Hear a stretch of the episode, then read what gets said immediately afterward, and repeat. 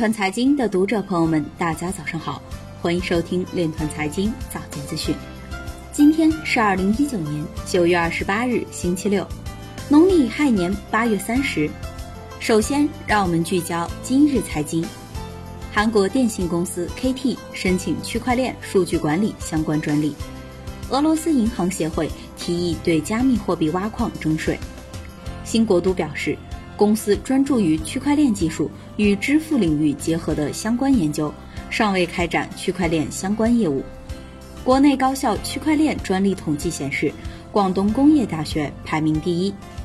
币安协助英国警方调查涉及五千万美元欺诈的犯罪分子。汇丰报告显示，区块链技术可推动绿色债券行业增长。科蓝软件表示。与蚂蚁金服在区块链方面已有广泛深入的合作。神州信息表示，会积极关注数字货币业务。Libra 首席运营官表示，Libra 根本不可能代替现有货币。光大理财董事长张旭阳表示，未来将应用区块链等新技术。今日财经就到这里，下面我们来聊一聊关于区块链的那些事儿。据新华网消息，近日。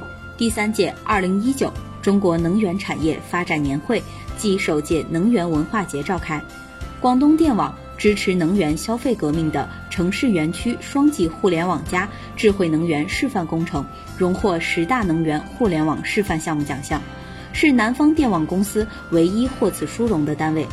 据了解，广东电网珠海互联网加智慧能源示范项目建设了支撑多能互联优化运行。和分布式能源高效消纳，建立综合能源大数据体系，创新应用大数据、微服务、区块链等技术，建设了国内首个智慧能源大数据云平台。以上就是今天链团财经早间资讯的全部内容，感谢您的关注与支持，祝您生活愉快，我们明天再见。